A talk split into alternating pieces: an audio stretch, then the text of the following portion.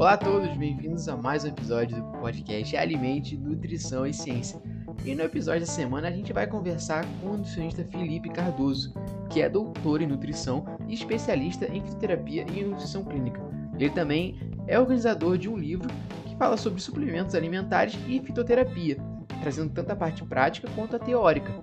E nesse episódio a gente vai falar claramente sobre fitoterapia e qual é a sua importância e como ela pode ser integrada em uma abordagem nutricional. Então espero que goste desse episódio que está muito legal, cheio de informação bacana. Aproveitem.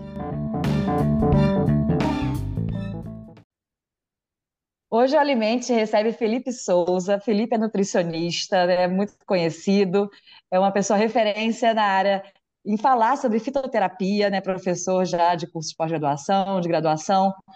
Então, Felipe, a gente quer ouvir um pouquinho da sua história acadêmica, né, como você tem essa formação em fitoterapia para passar aqui para os nossos ouvintes.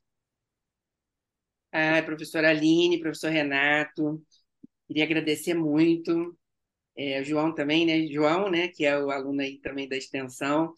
Queria agradecer muito o convite, né? Acho que é importante a gente falar sobre esse assunto né? E principalmente para o pessoal da nutrição aí que está entrando nessa área agora, precisa ter alguns cuidados, né? Então é isso, sou nutricionista e sou professor também, tenho pós em fitoterapia, trabalho com isso tem alguns anos.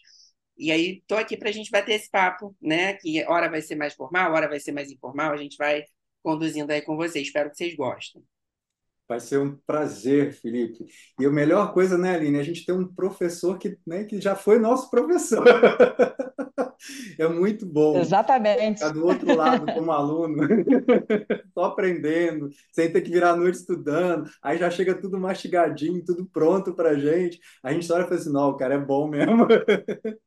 Felipe, é um prazer muito grande ter você aqui no Alimente. Né? O Alimente é, é, um podcast que todo mundo sabe a seriedade com que a gente leva isso, né? A gente acabou de ganhar um prêmio agora da UF de melhor podcast científico.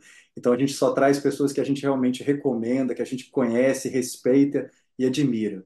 E para falar sobre a importância da fitoterapia, eu queria que você começasse falando assim: existe evidência? Né? Conversa com as pessoas, nosso público. Existe evidência na fitoterapia, né, para o seu uso? Então, a fitoterapia ela é, é, é, ampla, né? Então, assim, a gente tem a pegada ocidentalizada da fitoterapia, que é onde, que é onde a gente tem a, a cobrança da ciência, né? da racionalidade, das evidências científicas.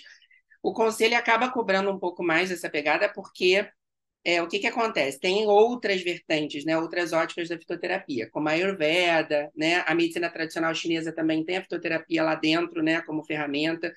E, e lá tem uma visão diferente, né? A, a, parte da ciência ela não é tão próxima quanto a gente tem ciência, né? Evidência científica aqui exigido, né? Da parte ocidental. Mas quando a gente vai para a literatura, né? Vocês que são professores, são pesquisadores, cientistas, vocês sabem disso. A gente não acha tanta evidência, né? Quanto a gente acha, por exemplo, para outros assuntos. Então tem, temos essa dificuldade. Então não é que não tenha, mas a gente tem muita dificuldade para algumas plantas, para alguns contextos clínicos, e aí a gente tem a possibilidade de, de repente, pesquisar se essa planta tem lá um uso tradicional, mas tem algumas questões aí em relação a isso que a gente pode até falar mais à frente, que eu queria comentar. Né? Então, assim, tem evidência, mas a gente tem muita dificuldade, não é pouca dificuldade, não, é muita dificuldade é, é, tem, isso tem que ser estímulo mesmo para quem trabalha com pesquisa experimental, é, até estudo observacional mesmo, né? fazer alguma pesquisa observacional né? para as pessoas que usam, né? com as pessoas que estão usando, é, mas depois, mais à frente, de repente, tentar é, a gente tentar estimular os professores aí que são pesquisadores dessa área a pegarem essas plantas e fazerem ciência mesmo, estudo experimental clínico com elas, é, para a gente conseguir ter mais evidência, porque tem, é, mas com muita limitação. Assim, quando você vai pegar, às vezes você acha um ou outro estudo, e aí quando você vai ver o desenho do estudo, que a gente, quando está acostumado a encontrar um assunto que tem muita evidência, né? O nosso trabalho é ver lá os milhões, milhares de desenhos de estudo, né? Avaliar os desenhos e julgar os desenhos ali para poder ver o que, que a gente vai tirar, quais, né, a gente vai escolher para traçar nossas condutas clínicas de forma mais racional, né? Mas é difícil, porque tem pouca evidência. Então, quando a gente encontra um ou outro, ele ainda tem a fragilidade metodológica, né? É, eu sempre costumo dizer que o fato da gente ainda não ter encontrado a evidência, né, porque não se pesquisou, não, é, não quer dizer que seja evidente que funcione até pela cultura né, que a gente tem, por toda a ancestralidade dessas plantas, do uso né, ancestral disso, né, Aline? Sim, então, eu estou até pensando aqui com a fala do Felipe, é, com relação aos nossos ouvintes. A maioria, que a gente sabe, né, que tem, um feedback que a gente, que são os ouvintes do Alimente, é, estudante de nutrição, profissionais da área de nutrição. Então, assim, Sim. sabendo que a fitoterapia é, é uma estratégia né, que a gente pode usar na nossa atuação clínica, como que a gente vai integrar a fitoterapia com a abordagem nutricional né, pelo nutricionista? Felipe. Então, aí é, até aproveito para falar uma coisa que eu queria falar antes, mas eu falei, depois eu vou falar, senão a gente sai falando, né? Fala e vai emendando uma coisa com a outra. É... Então, para nutricionista, eu acho importante ter alguns cuidados, né? Então, eu estava comentando sobre a questão da, da, das evidências, né? A gente tem um uso, a gente tem um, um número ilimitado de evidências.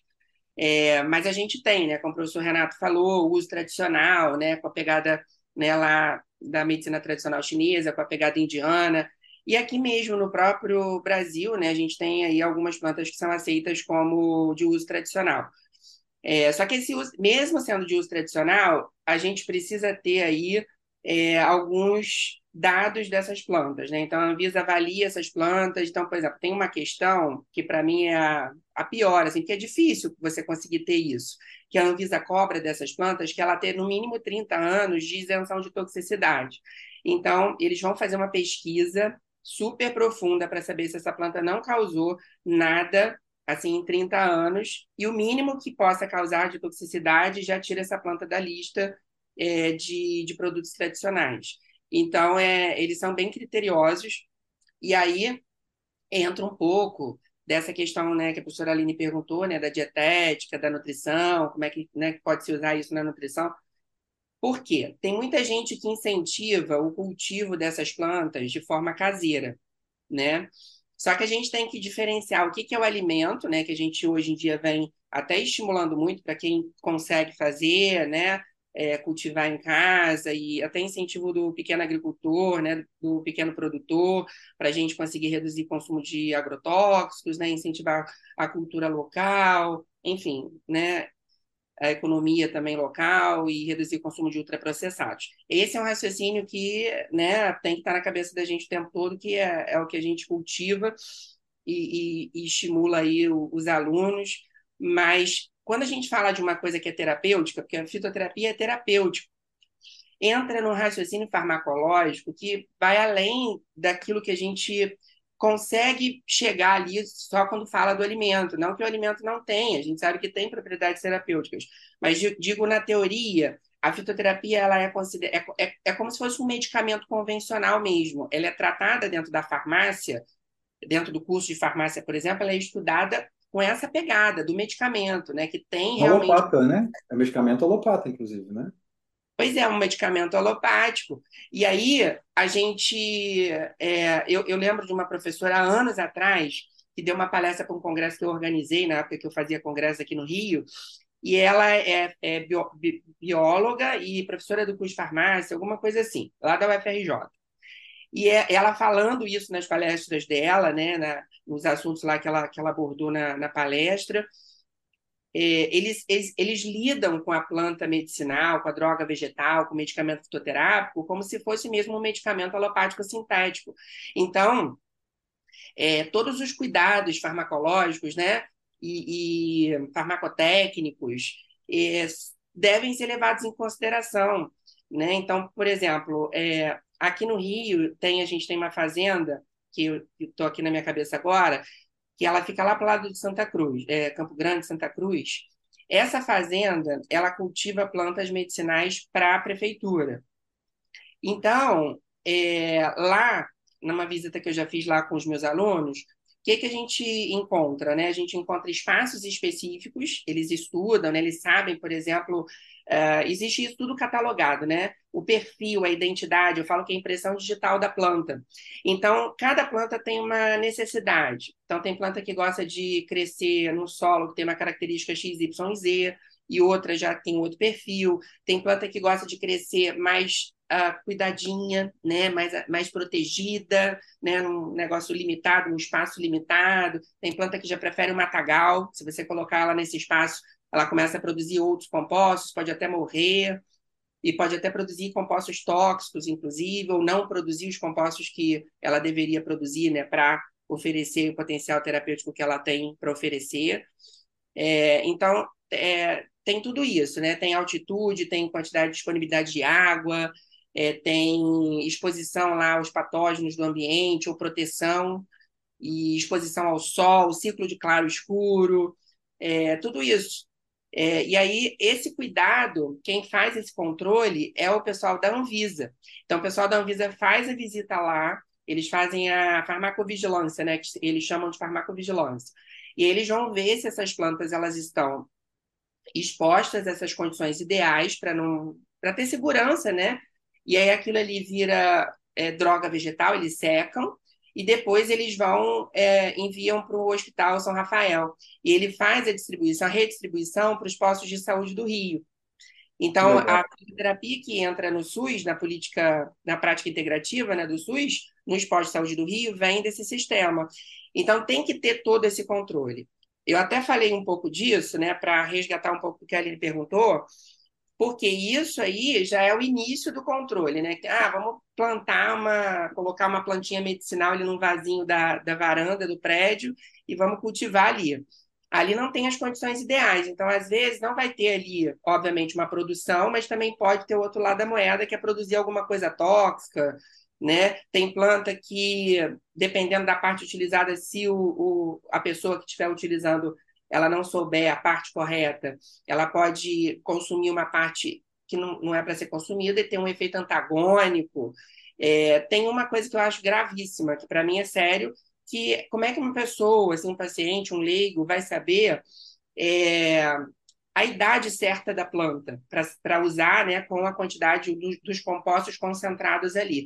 Então, ou não vai ter a, o composto que, vai, que tem, teria efeito terapêutico, ou a gente pode até ter um pré-composto, e a gente da nutrição sabe disso, né? Que dependendo das substâncias, quando ela está numa fase pré, aquele composto que a gente realmente precisa ingerir, ela é tóxica, né? Ela precisa ser transformada. Então, é, tem tudo isso, né? Que eu acho que é, são coisas importantes. E aí entra, né? Usar a parte correta, entra usar a medida caseira correta, né? Então, triturar para poder fazer né, a dosagem, a dose da medida, né? É, controle da medida, melhor dizendo, é, a técnica correta também, então conversar com o profissional para poder saber, né, como é que vai preparar. Então tem gente, muita, muita gente que prepara a planta é, com o tempo errado, equivocado, com a dose, com a medida equivocada, né? E a técnica ali toda equivocada, né? No caso, a medida, o tempo que faz, que, que ferve ou que abafa, é, a, o volume de água, né? Porque isso é técnica, né? Isso a gente tem aí referências da Anvisa é, indicando bonitinho como é que a gente tem que fazer, é, é protocolo mesmo. E aí tem muita gente que faz isso de forma caseira, né? E é isso, às vezes se inspirando numa aldeia indígena, né? Mas eu sempre falo, quem está lá na aldeia indígena, o indígena que está, ele nasceu ali, que está na veia dele, ele vai saber direitinho quando é que ele tem que pegar aquela planta, quanto é que ele tem que usar aquilo está na veia. Então, é, tem, tem muita gente que tenta, porque isso já é uma pegada né, mais tradicional, que muitas das vezes quem está aqui no meio urbano quer reproduzir, não, não vai ter condições para isso, na maioria das vezes. Né? Pode até, até ser que, que faça um curso de imersão, né? a gente sabe que tem essas, essas é, possibilidades aí de, de de experiência, né, de entrar numa aldeia e de ficar. Estou dando só esse exemplo pontual, mas isso se extrapola para qualquer contexto cultural, né, é diverso que a gente tem, quilom, comunidade quilombola, né, que usa muito a fitoterapia também. Então, é a gente ter esse cuidado na hora de preparar, porque tem técnica, ter esse cuidado porque planta não é né, uma hortaliça que você tem, né, como fazer ali uma hortinha e tal, tem uma questão terapêutica mais pesada aí por trás. Enfim, aí são, né, uhum. várias coisas aí que, que são vários conhecimentos que ultrapassam, né, a, a, o simples fato de você consumir uma planta, né?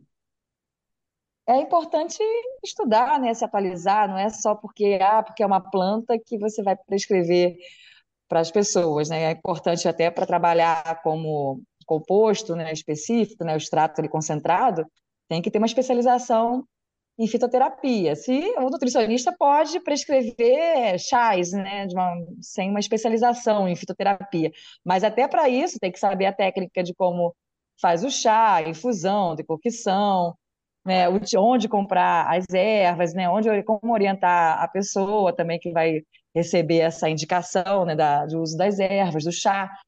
Então, tem, tô, completando o que o Felipe falou, é, é um campo de estudo bem grande né, e vasto. Então, é, é para meter a cara mesmo, dizendo assim, né, mais popular, e não parar de estudar. Né? Tanto que o Felipe dá aula e está sempre se atualizando, sempre precisando se informar cada vez mais né, sobre o assunto. E acabou de escrever um livro, inclusive, um livro fantástico, que eu recomendo muito. Professor, me fala uma coisa. Eu sou nutricionista, hein?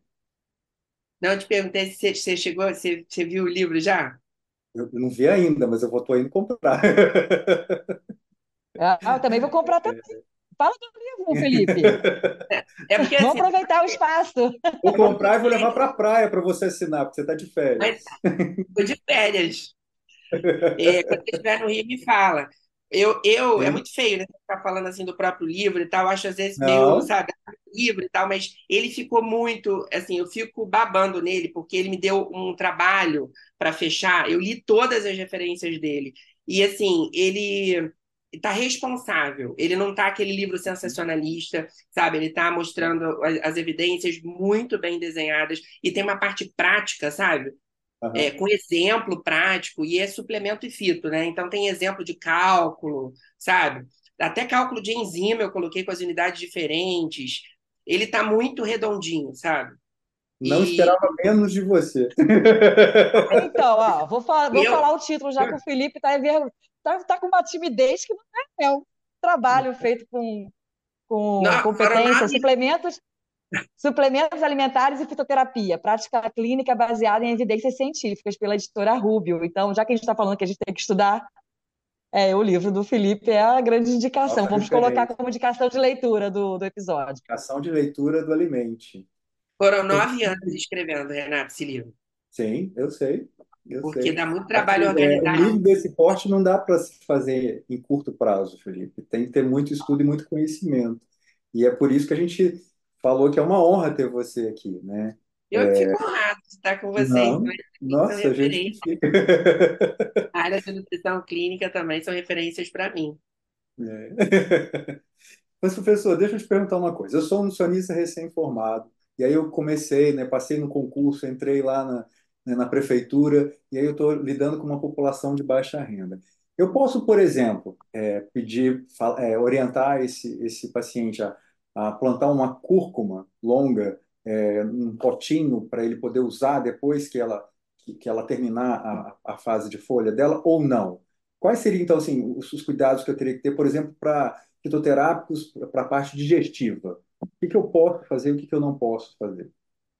Eu costumo essa pergunta aí quando o pessoal me faz, eu costumo brincar que a gente vai prescrever como, como alimento, porque pensa também essa pessoa tendo que ter todo esse micro cuidado, ela possivelmente ela nem vai conseguir ter esse cuidado técnico no preparo, né? Porque pensa ter que ver ali o volume de água certinho e ter que triturar, e às vezes não vai ter um triturador, né? Só vai ter, né, um, de repente uma faca. Um ralador. É, eu, eu brinco que é, brinco assim, falo, falo, falo sério, né? Mas uhum. é, não deixo de brincar nessa situação, porque é isso, você vai colocar como alimento, né? Não com aquela rigidez toda da fito, apesar de você saber que a cúrcuma longa é o açafrão da terra, né? É uma planta medicinal.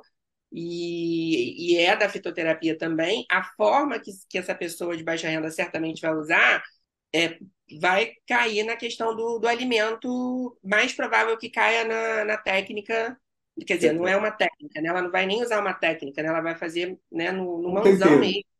Eu acho, é um tempero, vai, vai, vai entrar como um alimento funcional, vamos dizer assim.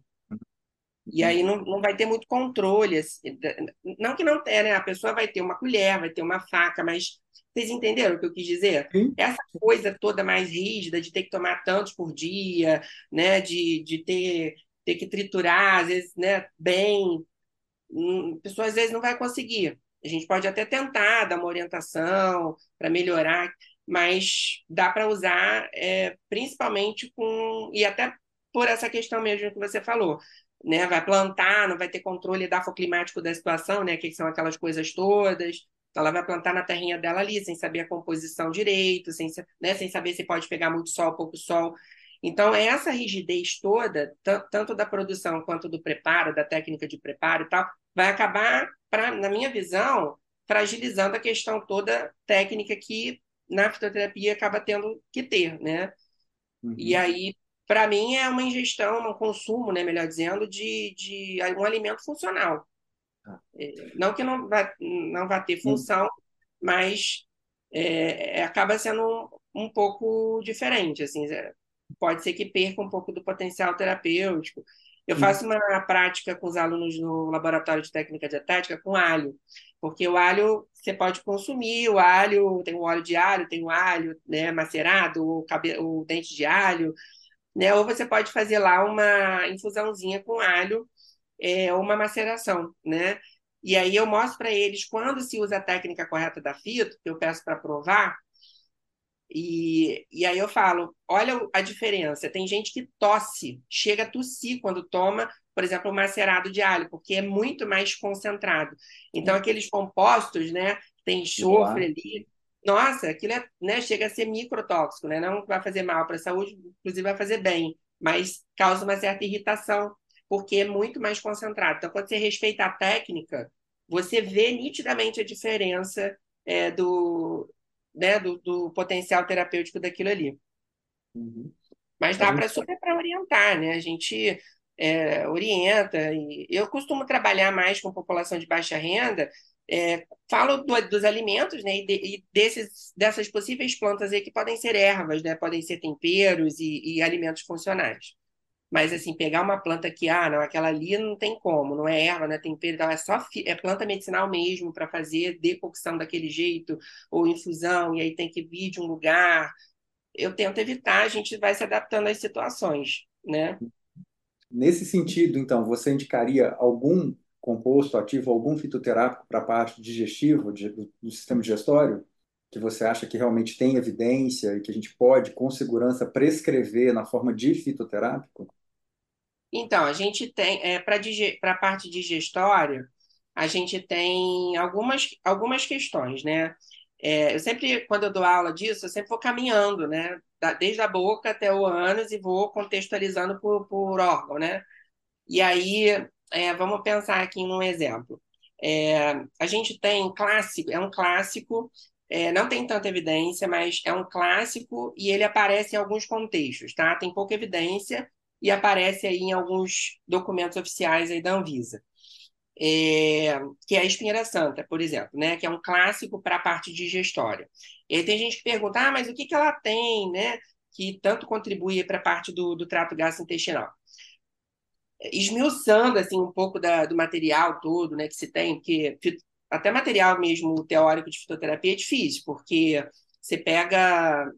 É, vocês estão acostumados aí a ver né, os materiais, a gente pega e abre parece bom para tudo, né? É bom para cabelo, é bom para unha, é bom para tireoide, é bom... aí parece uma bruxaria, né? Você olha assim, né? É difícil até dar aula. Quando você pega material assim que você quer se embasar para dar aula, você fala, peraí, gente, mas tem que ter um norte principal. E a espinheira santa ela se destaca muito pelo conteúdo de tanino, apesar de terem outros compostos, né, fazendo o fitocomplexo dela ser formado, os taninos são os compostos mais importantes da, da espinheira santa. E aí, uh, o mecanismo dela, voltando, né, pensando nisso para gastrite, por exemplo, dispepsia, né, é, ele está muito voltado à interação que esse tanino tem com os conteúdos produzidos lá na mucosa, né? Então, por exemplo, para gastrite, é, a ideia não funciona para todo mundo, tá? Mas a ideia, é, a, a, explicação é que o tanino se complexa com proteínas. E aí, se ele se complexar com a proteína, por exemplo, da, do alimento, ou se complexar, por exemplo, com uma proteína que funciona como enzima, ele vai atrapalhar a digestão. Para uma pessoa que no momento está digerindo e aquela digestão estimulada está meio que trazendo essa, essa sensação de desconforto, de, de, de queimação ali para ela. Então, meio que é como se ele meio que pausasse a digestão. É, até por isso que ele é um fator antinutricional, né? Que quando a gente dá aula clássica de alimento funcional, a gente diz que ele é, ele é um composto, são compostos tanínicos é, antinutricionais porque ele atrapalha a digestão mesmo, mas é o atrapalhar a digestão na ótica da fitoterapia que vai trazer o benefício, por exemplo, clínico para esse contexto. E aí, pensando nisso, é uma, questão, é uma coisa que a gente não pode incentivar o uso crônico, né? É pontual, então é para dar aquele alívio, para dar uma pausada naquela digestão que está estimulada naquele momento, e aquela acidez, né? Aquele refluxo, de repente, que está ali por conta daquele ácido que está sendo mais produzido ali, vai dar uma parada, né?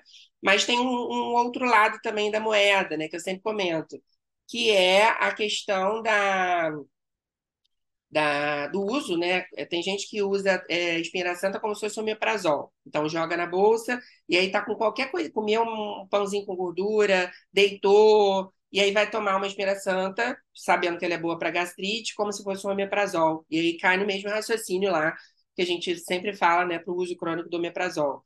Né? Então, a pessoa vai acabar tendo comprometimentos nutricionais se ela ficar utilizando indiscriminadamente. Então, tem esse exemplo aí, da, da, que é um clássico né, da espinheira santa. Tem a glicirrisa glabra também, que é o alcaçuz. O alcaçuz, ele tem uma propriedade mais direta sobre a inflamação, e aí ele vai inibir lá aquelas enzimas que vão dar origem aos, aos eicosanoides da série par, né?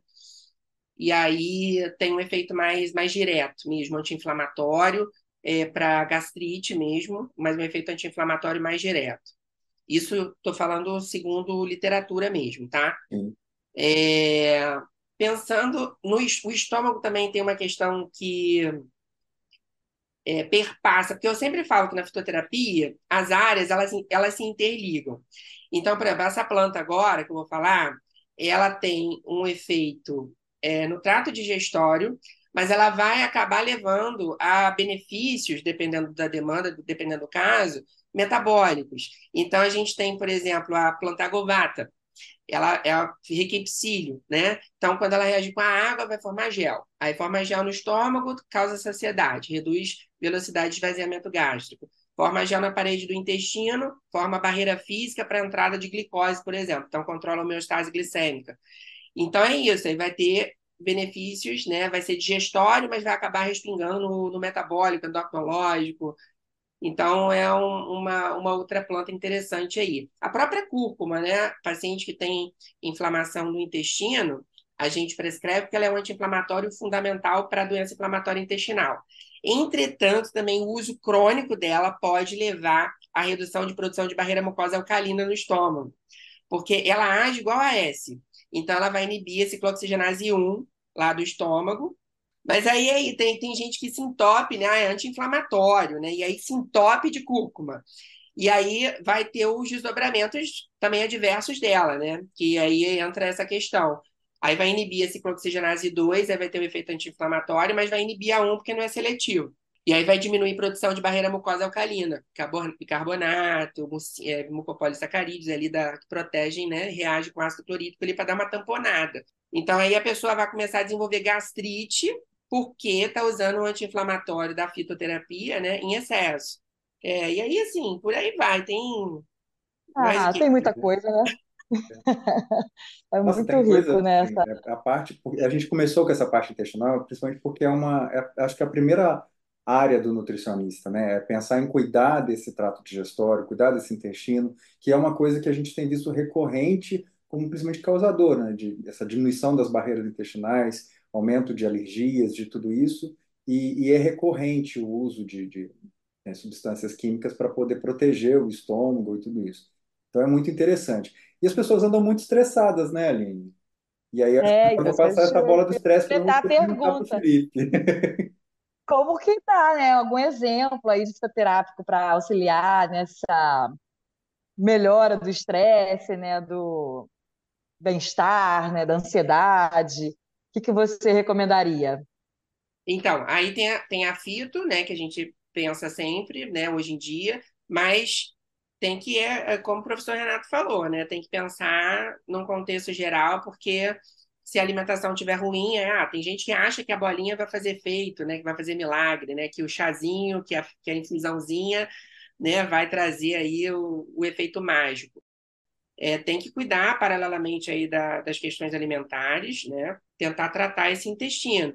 Porque, vamos lá, uh, se a gente for pensar diretamente, né, a gente até tem Passiflora lata, Passiflora edulis, Passiflora incarnata, né, tem a própria Melissa officinalis, né, que é um tipo de erva cidreira, tem a camomila, né, a Matricária ricutita, é, a gente tem é, essas, a Lípia, Lípia alba também, a gente tem essas plantas que são, têm esse potencial, né, são plantas calmantes, é, que, que tem um efeito mais direto né, no sistema nervoso, e aí elas vão inibir, é, é, estimular, desculpa, o canal de cloreto, né, a abertura do canal de cloreto, e a gente vai ter um influxo de, de cloreto com carga negativa para dentro do neurônio, e aí o neurônio no repouso ele acaba ficando com um limiar de excitação mais alto, né? Que aí quando ele é excitado, tem que abrir o canal de, de sódio, e aí tem que entrar mais sódio para excitá-lo, né? Para ele chegar lá no limiar de excitação e conduzir o impulso nervoso de forma mais autônoma, né? E aí acaba tendo esse efeito sedativo. Mas a gente tem que pensar né, nessa saúde do trato gastrointestinal também. Que aí vamos pensar. É, lá na, no intestino, né, quando a gente fala, por exemplo, da produção da serotonina entérica, né, a serotonina, posteriormente, ela tem uma contribuição na produção de melatonina. Tem gente que fala que, ah, mas não vira. Mas tem várias evidências aí mostrando a conexão que o sistema nervoso central do intestino tem com o sistema nervoso central mesmo nosso. É, e a gente tem que cuidar, porque se a gente tiver um intestino inflamado demais, sem controle, a síntese de serotonina diminui, né? Então, triptofano, que entraria nessa via de síntese de serotonina, ele acaba, num contexto, num ambiente inflamado, ele vira ácido quinolínico. Então, acaba diminuindo a produção da serotonina intestinal, que é a maior contribuição que a gente tem no corpo, né? Que vem do intestino. E aí a gente tem uma redução desse, desse estímulo serotoninérgico para chegar no sistema nervoso central e conduzir lá o, o, a produção lá da, da melatonina, na pineal. E, e, a partir da serotonina, né? Então, para a gente também ter, por exemplo, né, um, um, efeito, né, lá sobre, por exemplo, o hormônio melatonina que a gente tem, né, é, é, a gente precisa ter uma saúde intestinal, né, controlada. E aí, por que, que eu estou falando tudo isso? Porque tem a grifônia simplicifolia, né, que é uma planta que vai ter o 5-hidroxitriptofano precursor da serotonina. E aí, para fazer conexão com o que vocês me perguntaram, se a gente tem um, um cuidado com essa saúde intestinal e a gente controla essa inflamação do paciente, né? E ele consegue otimizar essa produção de serotonina, para ela conseguir estimular a produção da melatonina, né, a contribuição pelo menos do intestino, né, porque tem lá os 20, 10% do próprio sistema nervoso central e os 80% lá, 80 e poucos por cento que vem do intestino. A gente é, consegue trabalhar em prol dessa conversão e também, paralelamente com, esses, com essas plantas aí que eu sinalizei, né, que é os, os três tipos de maracujá, aí tem erva cidreira, tem camomila, esses sedativos, né, ansiolíticos, a gente consegue trazer é, um estímulo para essa conversão acontecer. Por quê? Porque a serotonina só consegue ser convertida em melatonina quando a gente tem baixa luminosidade, baixa sonoridade e a pessoa também está calma, né? Está com a ansiedade, com o estresse dela controla, é, controlado, né? Porque tem aquela pessoa que controla a saúde intestinal, apaga a luz, usa né, lá o, o escurinho, lá o negócio para cobrir os olhos, põe lá o negócio no ouvido, mas a cabeça dela está assim, né? Tá agitada, ela está estressada. E aí esse, essas plantas, né, com esse efeito sedativo, ansiolítico, elas contribuem com isso, né? Não é ah, um aprazolam, um rivotril, um lexotan, um negócio pauleira, não, né? Mas dá para você iniciar antes, né? Porque aí você vai iniciando, né? Se a pessoa consome muito café, você vai trabalhando em prol de uma educação para ela ir desmamando daquilo ali, ou ir se reeducando para né, terminar de usar o café ali até determinado horário. E aí vai trabalhando com a, com a melhora da saúde intestinal, e aí vai inserindo essas plantas calmantes, porque vem agregar nesse sentido, né? Aí elas ajudariam a essa conversão da serotonina e melatonina, melhoraria a questão do sono, né? E a gente sabe, né, que uma pessoa que dorme melhor também, ela acaba, né, Uhum. tendo um comportamento, ela acorda, né, mais bem disposta, e isso vai, vai se refletindo em outras coisas, né? Felipe, eu tenho visto muitos profissionais prescreverem mulungu para a parte do sono Uhum. e tal. Eu gosto, assim, uso na prática clínica, mas com certo cuidado. É, é fato que o mulungu ele é tóxico e precisa ser usado com moderação? Você tem essa informação? Então, o Lungu é, assim, não tem muita evidência, não. Mas ele está nos documentos da, da Anvisa, né? Ele tem lá, eritrina verna. É, ele aparece no- no- nos documentos oficiais. Então, assim, a gente também tem que acabar tendo respaldo do, do que re- regulamenta tudo, né? sim, sim, Mas é, é uma planta com efeito sedativo e ansiolítico. sim. Ela tem, É, e tem até, até nas orientações fala para usar poucos, um tempo curto. Eu lembro que eu, na, no curso de fitoterapia também, né, que eu fiz a especialização, falava de usar três dias. Eu mesmo, usar três dias até foi uma polêmica na, na aula, né? Porque três dias a mulungu, será que vale a pena, né, a gente trabalhar com mulungu assim, só três dias? E a referência falava isso. Então ainda falta fechar melhor, né? Uhum. É. essa questão de, de usar pouco tempo, muito tempo, isso a gente não tem muito explícito, não. Uhum. Às vezes, quando você acha um artigo que tem pouco artigo, e você acha um artigo, ele fala ali um tempo, né, que você vai ver ali como referência. Mas os documentos da Anvisa, pouquíssimas plantas têm tempo, Sim. têm duração. É. Né? E assim, Quem tem também duração é a cáscara sagrada, né? É. Que eles colocam muito, chamam muita atenção para uma semana, não fazer por mais de uma semana contínua, que ela também vai causar ali alterações nas microvelocidades intestinais. E aí tem paciente que, inclusive, faz é, intolerância à lactose pelo uso da cáscara sagrada. Depois que para, volta a digerir adequadamente. uhum. É, Aí vai perdendo a né? O intestino vai alterando a microvelocidade, perde lactase. E é muito importante colocar isso porque tem algumas é, interações que a maioria das pessoas desconhecem, né? E assim, pacientes específicos têm interações específicas. Eu sempre falo, por exemplo, dos- das pessoas que vivem com HIV, que não podem fazer uso de erva São, São João, quem é, interage com né, os antirretrovirais, e também não pode usar alho, né, na forma fitoterápica, porque também faz interação, né?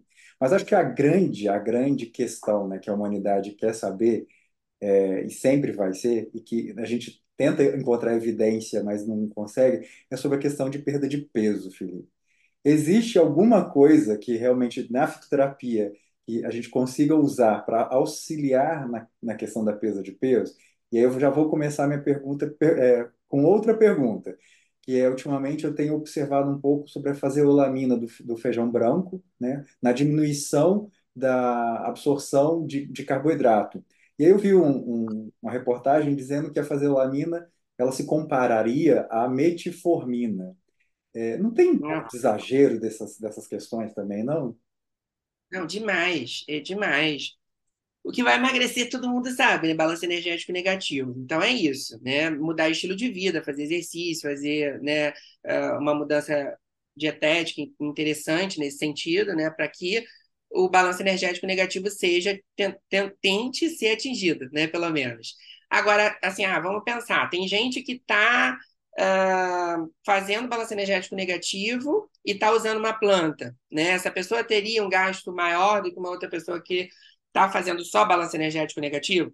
Teria, um pouquinho mais, mas não é de grande relevância. Então, o que eu costumo dizer é que uh, pode, é, cumulativamente, né, ao longo, você vai fazendo, ah, um mês, não teve grandes diferenças, mas você vai fazer, você vai fazer. Se for uma planta que não tenha problema nenhum de você fazer a longo prazo, Aí você vai fazendo, e aí cumulativamente, né, você chegar lá em 12 meses você está fazendo balanço energético negativo, mais a planta, ela de forma cumulativa ali contribuiu, né? Foi contribuindo de pouquinho em pouquinho. Mas é o que vai ter grande impacto mesmo é isso, né? Balanço energético negativo. É... E é isso, mudança de estilo de vida, né? Mas temos algumas plantas que agem né, no, no sistema nervoso autônomo simpático, estimulando aumento de noradrenalina, aumenta um pouquinho. Aí tem algumas que são inibidoras metabólicas, né? Tem uma que é a, que tem a Garcinia camboja, né, que tem a, o ácido hidroxicítrico, inibe citrato liase, né? Então a gente tem uma menor conversão lá de, de citrato em acetil-CoA de novo para evitar, né, que ele vire ácido graxo.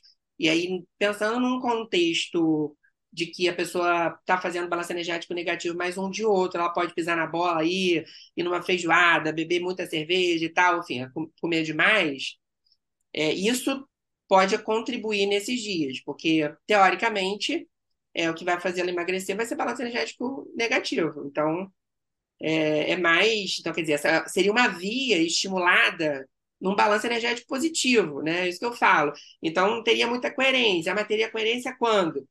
Nesses momentos aí, né? Nesses dias aí que, de repente, a pessoa é, esteja né, comendo mais e né? No... Porque tudo é uma resultante, né? Eu sempre brinco, né? Eu falo, não é um dia, né? Que a gente aprende a fazer cálculo de energia por dia, mas é o cumulativo, né? É o, a resultante da semana, é a resultante do mês, é a resultante do ano, e que vai fazer com, com que você né, emagreça e sustente aquele emagrecimento.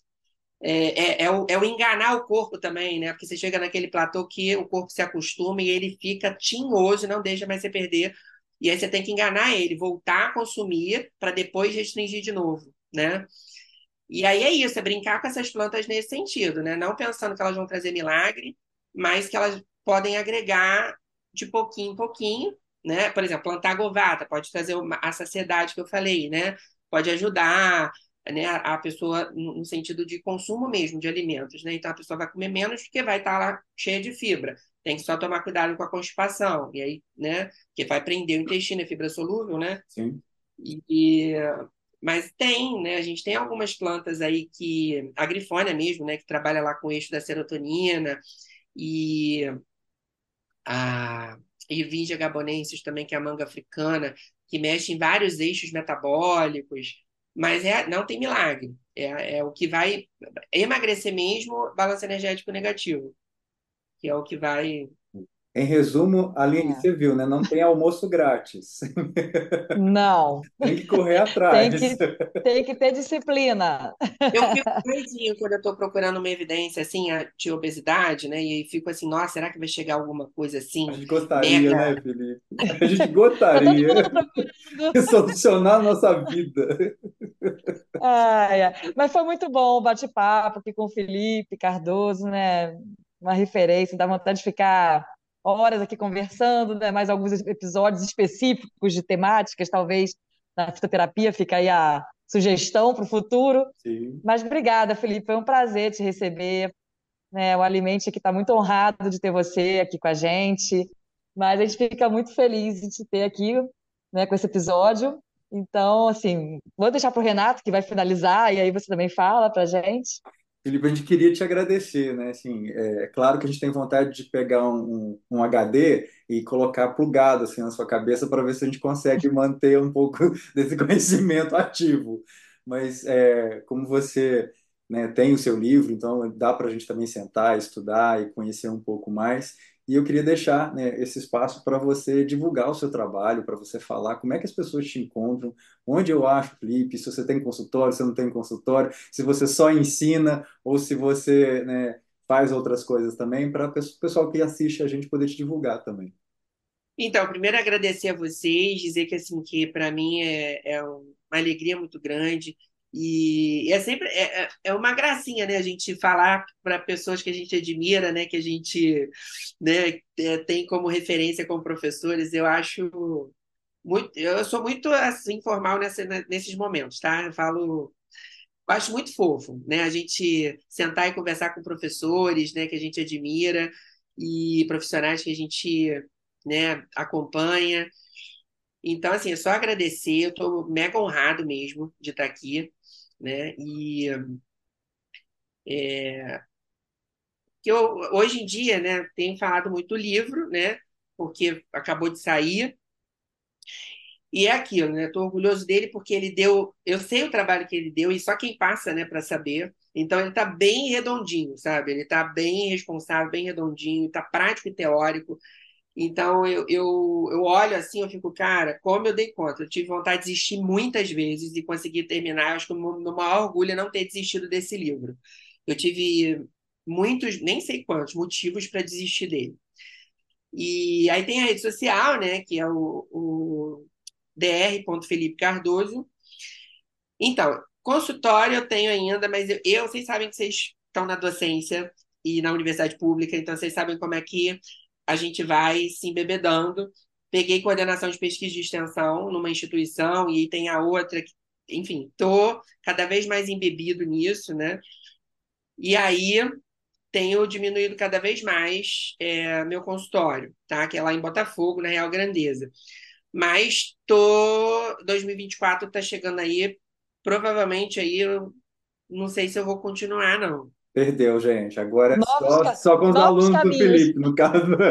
Não, eu, eu, acho que o Felipe agora vai treinar nutricionistas é, para aprender tá bem quanto ele. Já treinou a minha ali. Ah, né? Disso, né? Quando a gente se, se joga na docência, e vai. que eu, eu passei por, um, por momentos, né? Eu tive um momento mais consultório e menos docência. E aí foi aumentando aos poucos. Hoje eu estou vivendo a plenitude da docência. Então, o consultório, eu fico. Eu não dou conta. Porque vocês sabem disso, né? O paciente ele precisa do apoio posterior e eu não, não consigo mais, assim, eu, eu me sinto até mal, sabe, de não estar tá fazendo como eu gostaria de fazer. Então, eu estou meio que me desmamando desse, desse processo aí da clínica. Pode ser que volte, não sei, assim, mas eu, a tendência está sendo essa. É, a gente torce para que volte, mas para você também continue a escrever para a gente poder aprender e principalmente que as próximas gerações possam ter você como professor, o grande mestre que você é. O Alimente te agradece imensamente. Esse, esse episódio vai ficar na memória da gente, né? meu, da Aline e do João, que está aqui né, balançando a cabeça. E assim, muito obrigado de coração. Alimente, gente, alimente essa ideia.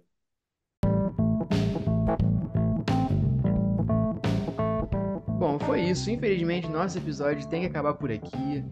Tanto o Felipe quanto o Renato e a Aline queriam continuar com esse bate-papo que estava muito legal e cheio de informação. Mas agradecer a todo mundo que assistiu até aqui. Não se esqueça de seguir no Instagram e no Spotify para sempre estar atento aí aos novos conteúdos que podem ser postados aqui no Alimente.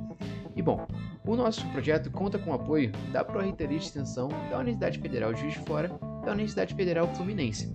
O nosso roteiro foi feito pela Poliana Martins e, é claro, sempre baseado em evidências científicas, sendo revisado sempre pela professora Aline e pelo professor Renato. Todas as artes que você vê, tanto aqui no Instagram quanto no Spotify, foram feitas pela Ana Fontinelli e a edição de áudio foi feita por mim João Antônio. Agradeço a todos mais uma vez e fiquem bem.